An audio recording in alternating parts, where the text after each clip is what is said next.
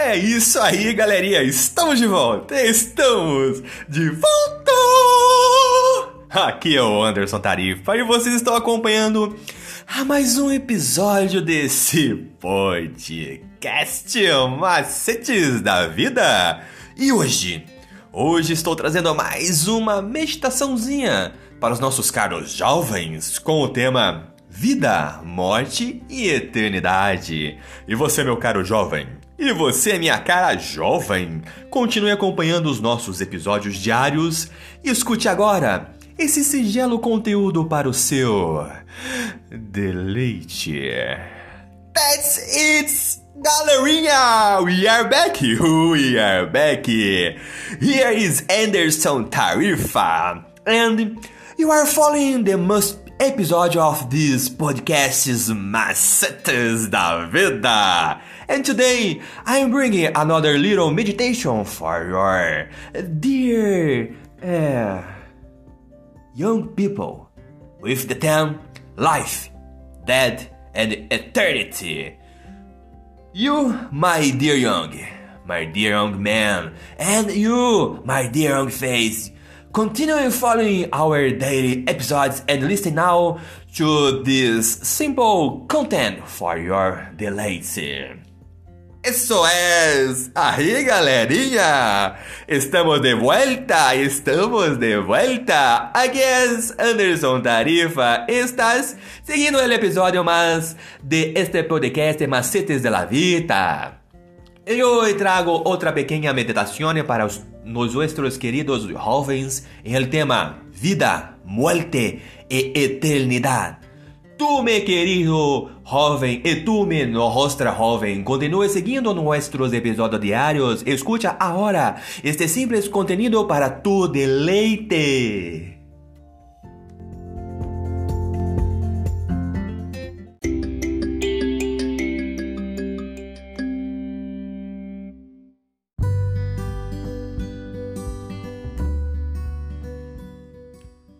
Resumo do estudo Vida, Morte e Eternidade. Lição 1: Rebelião em um universo perfeito. E Deus é amor. A partir deste amor, ele criou um universo cheio de harmonia, paz, alegria e mais amor. Ele preencheu o espaço do universo com seres criados para crescer em felicidade, serviço e amor. No entanto, essa ordem perfeita foi perturbada por uma uma rebelião ilógica no céu contra o Criador, que foi acusado de exigir obediência estrita. E além disso, os altos padrões do Criador foram interpretados como petições de um tirano.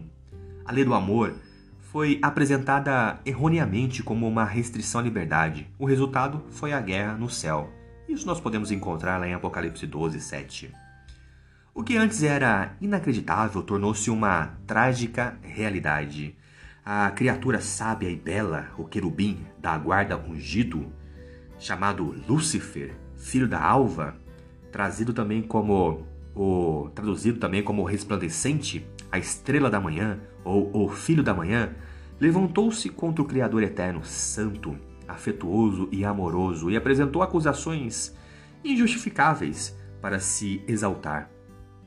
O egocentrismo, a sedução, as mentiras, o engano e o egoísmo de Lúcifer dividiram os anjos e destruíram a perfeita paz lá do céu. Deus, em sua infinita sabedoria, reagiu respeitando a escolha de Lúcifer, permitindo assim que todos os seres inteligentes entendessem a natureza destrutiva do mal, que à primeira vista poderia parecer atrativo. E por fim, um ser criado atacou seu Criador e desordem nasceu. Aquele que deveria ter protegido o governo de Deus e sua lei estava subvertendo seus princípios de respeito e amor de maneira tão astuta que até os anjos ficaram confusos em sua lealdade a Deus. O Criador, ao aceitar a escolha individual, demonstrou que respeitava a liberdade pessoal, mas não podia tolerar a destruição de vida e de seus valores e princípios de bondade. O mistério da origem do mal. A origem do mal é cercada por um dos maiores enigmas. De um lado está o mistério da iniquidade, em ação. Isso nós podemos encontrar lá em 2 Tessalonicenses 2,7. E do outro lado está o mistério da piedade, 1 Timóteo 3,16, trazendo uma solução para o problema do mal. O orgulho de Lúcifer foi derrotado pela humildade do Senhor Jesus Cristo na forma de carne humana. E por causa do seu poder moral e amor altruísta, ele obteve vitória sobre Satanás, apesar de ter se tornado fisicamente mais fraco. O mal é irracional e cheio de desordem. Assim, é impossível encontrar uma explicação lógica para sua existência. Não há razão para ele. Lá em Isaías 14, é, é descrito as circunstâncias da queda de Satanás, não a sua causa, ou seja, o orgulho. E Ezequiel simplesmente afirma que o querubim ungido era perfeito, irrepreensível desde a sua criação até que se achou iniquidade nele. Isso nós podemos encontrar lá em Ezequiel 28:15. E ao se desconectar de Deus, Satanás rompeu o seu relacionamento com ele e, consequentemente, se separou da única fonte da vida, o que resulta em morte. E todas as criaturas, incluindo anjos no céu e humanos na terra, foram feitos, foram feitas em total dependência de Deus. Somente mantendo esse relacionamento de amor e cultivando a presença divina é eliminado o risco de desobediência e rebelião, e a vida abundante é segurada. O caminho a seguir é conhecer a Deus e o seu caráter, nutrir uma apreciação por sua bondade e promover uma atitude de gratidão. Não havia motivo para rebelião no universo perfeito governado pelo amor, e não havia nenhum defeito que tornasse necessário a, o aprimoramento do estilo de governo divino. Podemos descrever as circunstâncias, quando e o que aconteceu, mas nunca conseguiríamos encontrar uma justificativa para a rebelião, porque não existia justificativa para ela. Deus permitiu o mal porque não escolheu criar seres autômatas ou robôs, mas seres com livre arbítrio para que pudessem amar livremente. E nenhum dualismo do bem e do mal. Não cremos que o universo seja governado por dois deuses rivais. Por um lado, o Deus vivo, que é o Deus do bem, e por outro lado Lúcifer, o deus do mal. Esse dualismo é estranho à revelação bíblica e incompatível com o, seu ensino. As Escrituras atestam que Deus criou um ser excepcionalmente glorioso e sábio. Você era o modelo da perfeição, cheio de sabedoria e perfeito em formosura. Isso nós podemos encontrar lá em Ezequiel 28:12. Que mais tarde se rebelou contra Deus. Assim, Lúcifer, a criação irrepreensível de Deus, se tornou Satanás. O apóstolo João descreve o adversário nos seguintes termos: a antiga serpente, que se chama Diabo, e Satanás, o sedutor de todo o mundo. Pensamento incrível e chocante.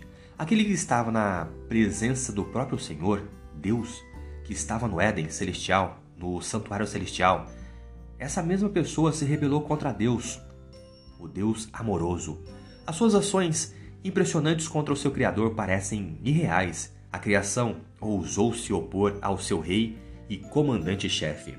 Então, algo misterioso aconteceu.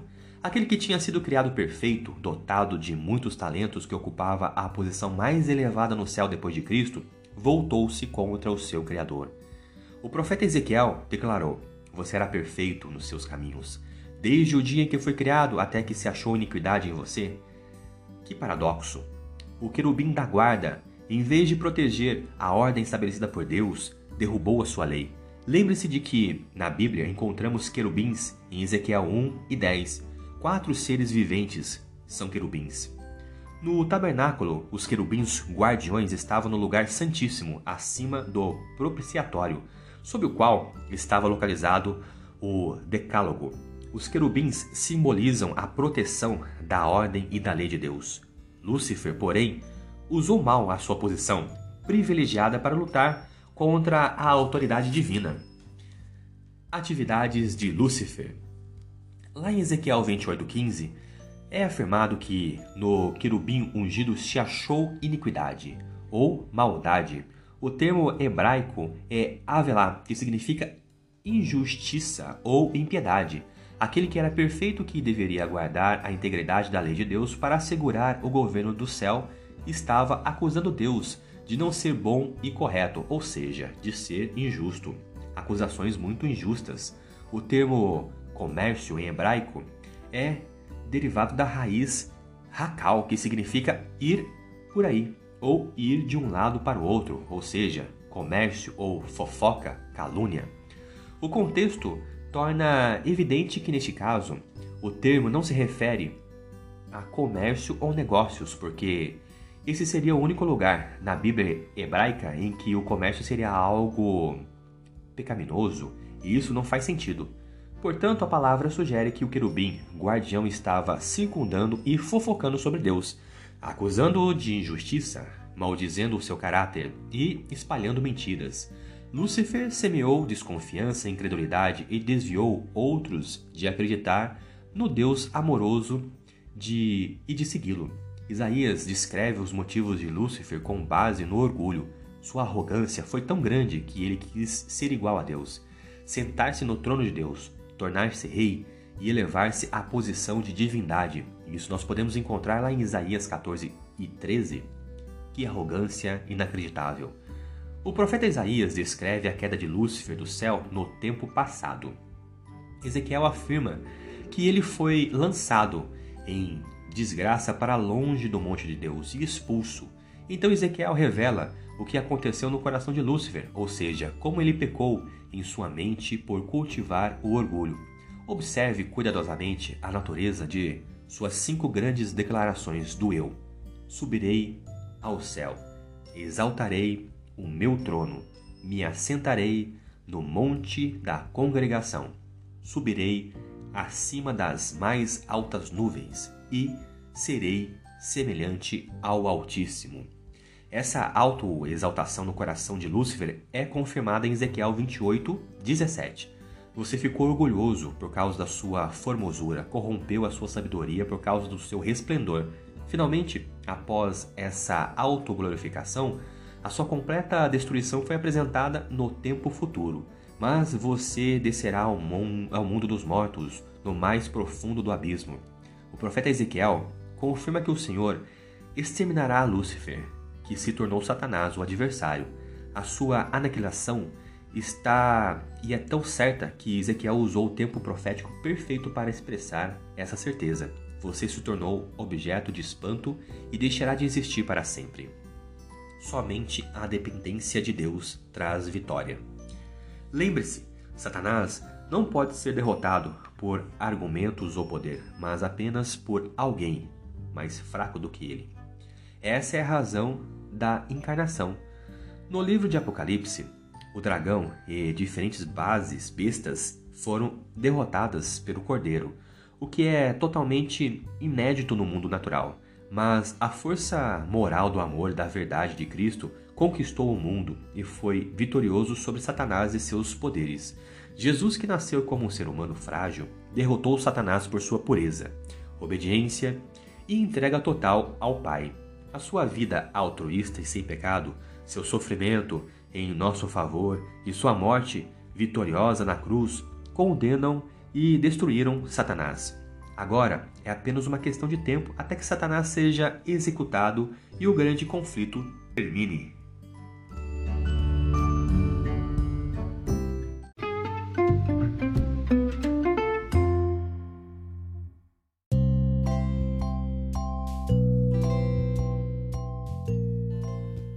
Isso aí, galerinha. Mais uma vez, obrigado pela atenção que vocês estão disponibilizando para este canal.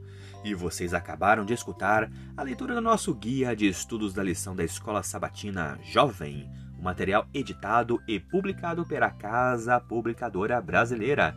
Ela é detentora de todos os direitos de tradução e publicação em língua portuguesa. E esse guia tem como objetivo falar do amor do Pai de uma forma assim, ó, objetiva, clara e com muito amor, love e carinho para os nossos ouvintes. Continue acompanhando nosso trabalho em nossas páginas e em redes sociais, através do Anderson Tarifa e também no seu serviço de streaming digital preferido. Eu sou o Anderson Tarifa e vocês estão aqui nesse podcast Macetes da Vida. Por hoje é só e valeu!